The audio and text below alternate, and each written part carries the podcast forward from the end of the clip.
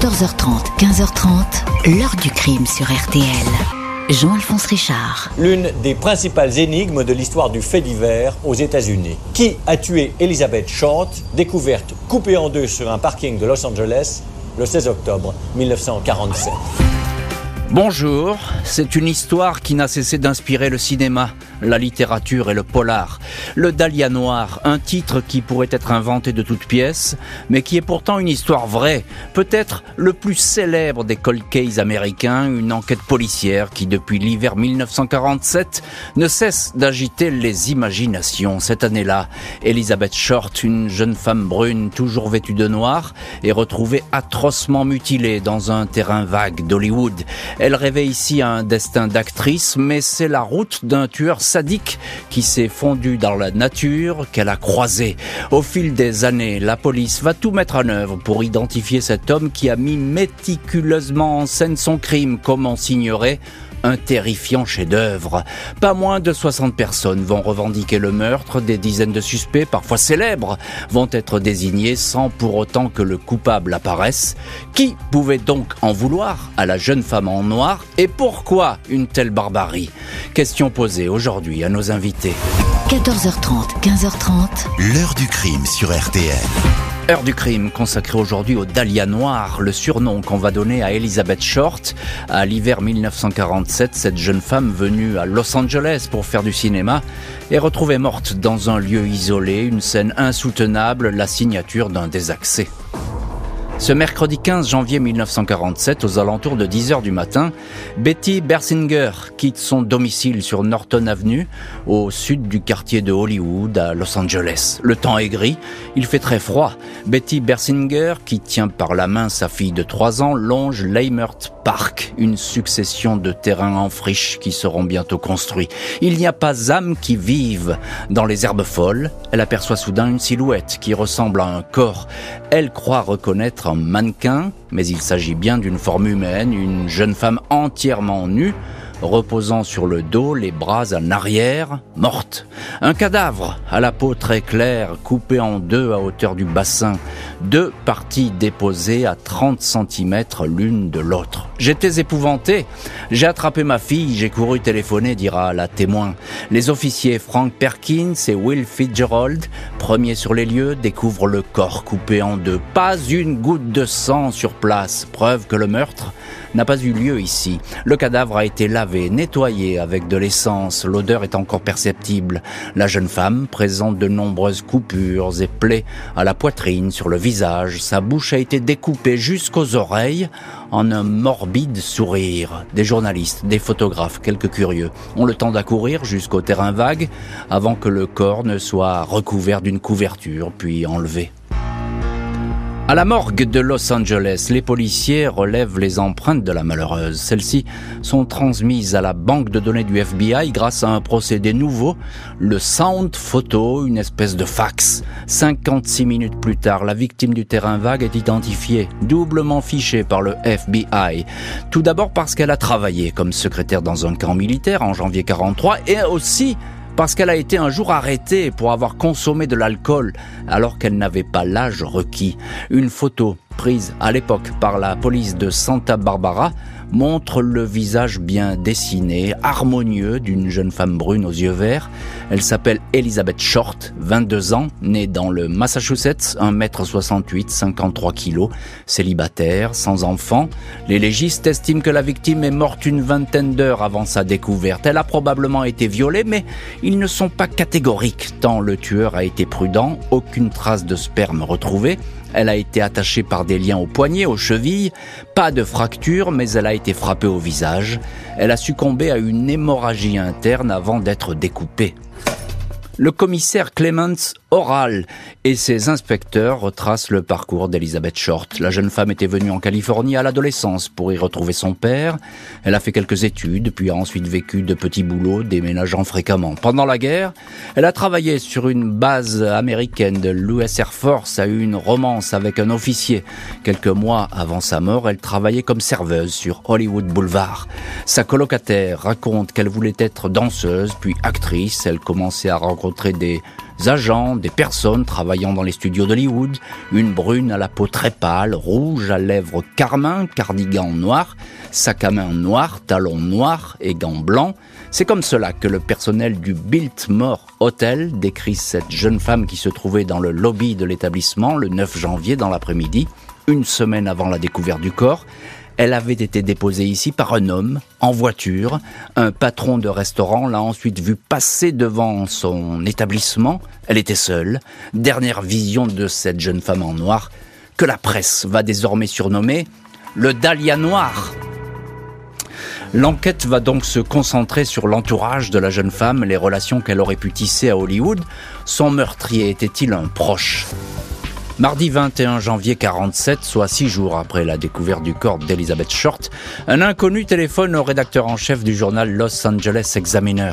L'homme le félicite pour les articles publiés sur le crime. Il déclare qu'il est le tueur. Il va peut-être se rendre, mais pour le moment, dit-il, il faut que la police continue à enquêter. Le correspondant ajoute Attendez-vous à recevoir bientôt quelques souvenirs de Beth, le diminutif d'Elizabeth. Trois jours plus tard, une grosse enveloppe Kraft est adressée au journal. Un mot à l'intérieur, écrit en lettres découpées dans les journaux, indique Voici des affaires du Dahlia. Une lettre suivra. L'enveloppe renferme le certificat de naissance d'Elizabeth Short, des photos, des cartes de visite et un carnet d'adresses au nom d'un certain Mark Hansen. La lettre a été nettoyée à l'essence, quelques empreintes digitales sont relevées, mais elle s'avère partielle, mélangée, inexploitable. Ce même jour, une chaussure de femme, souliers noirs à talons et un sac à main en plastique noir sont retrouvés dans un terrain vague à 3 km de l'endroit où reposait le corps supplicié. Ces affaires maculées de boue appartiennent à Elizabeth Short.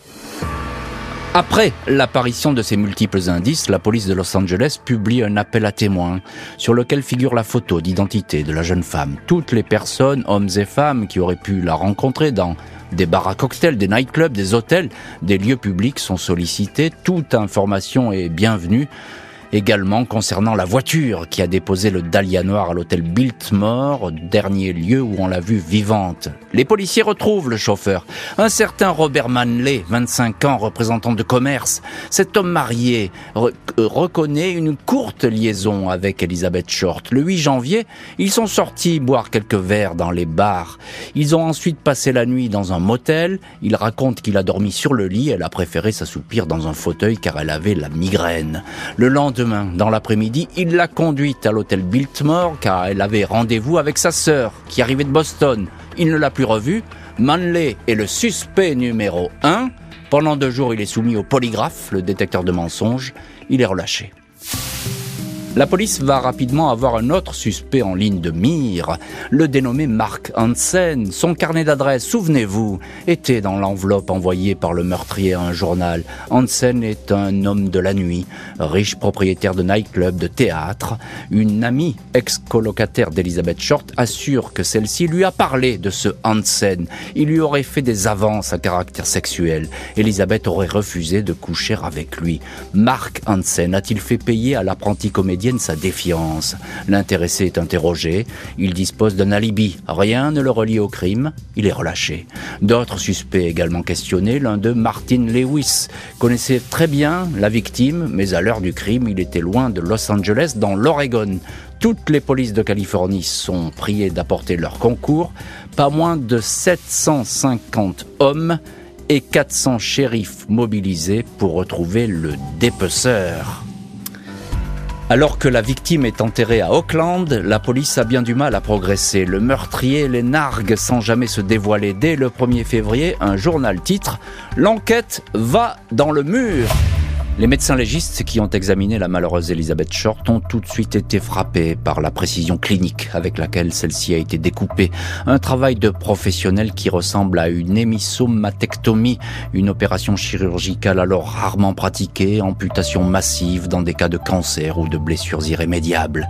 Des policiers pensent que seule la main experte d'un professionnel du bistouri a pu agir de la sorte. Les profils des chirurgiens de Los Angeles sont examinés les uns après les autres, tout comme ceux de quelques 300 étudiants en médecine de l'Université de Californie du Sud, sans résultat. George Odell, un médecin de Los Angeles qui a pris des cours de chirurgie opératoire, va intéresser les enquêteurs deux ans après le crime, lors d'un procès au cours duquel il est accusé par sa fille de viol. Celle-ci affirme que son père lui a une fois confié qu'il était le meurtrier d'Elizabeth Short. La police lance de discrètes investigations sur cet homme qui voyage beaucoup. Il rentrait tout juste de Chine au moment du crime. Huit témoins attestent que le docteur Odell connaissait Elizabeth Short. Sa maison d'Hollywood est placée sur écoute. Supposons que j'ai tué le Dahlia noir, dit-il lors d'une conversation. Ils ne pourraient pas le prouver maintenant. Ils ne peuvent pas questionner ma secrétaire, elle est morte. Dans un rapport daté de 1949, Odell est cité comme un suspect potentiel dans l'affaire du Dahlia Noir. Il n'y aura toutefois pas de poursuite. Acquitté pour le viol de sa fille, hors de cause, dans le meurtre d'une styliste. En 2003, son fils, Steve Odell, ancien policier, va affirmer dans un livre que son père médecin est bien l'assassin d'Elizabeth Short. Le cas du docteur George Odell est donc classé sans suite. Les enquêteurs vont continuer leur traque à l'affût du moindre renseignement pouvant mener à un tueur sûr de lui.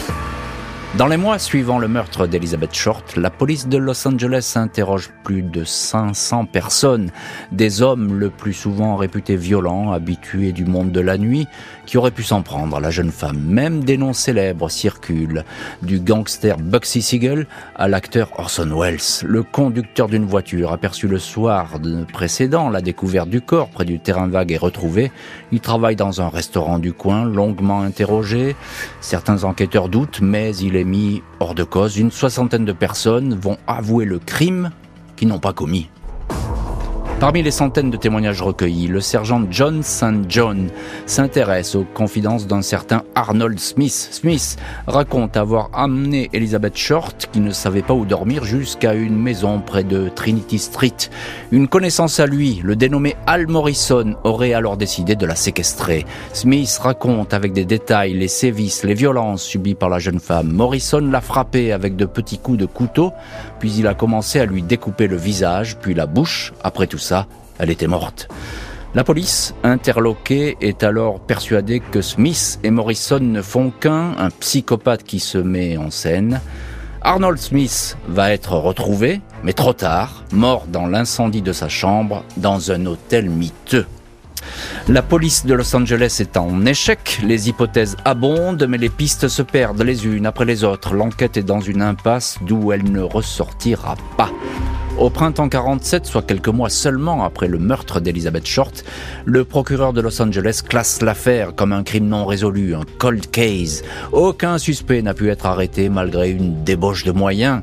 La police de la ville est sévèrement critiquée, accusée d'être impuissante. Deux ans plus tard, une nouvelle équipe de détectives est chargée de se pencher sur le passé, la trajectoire d'Elizabeth Short.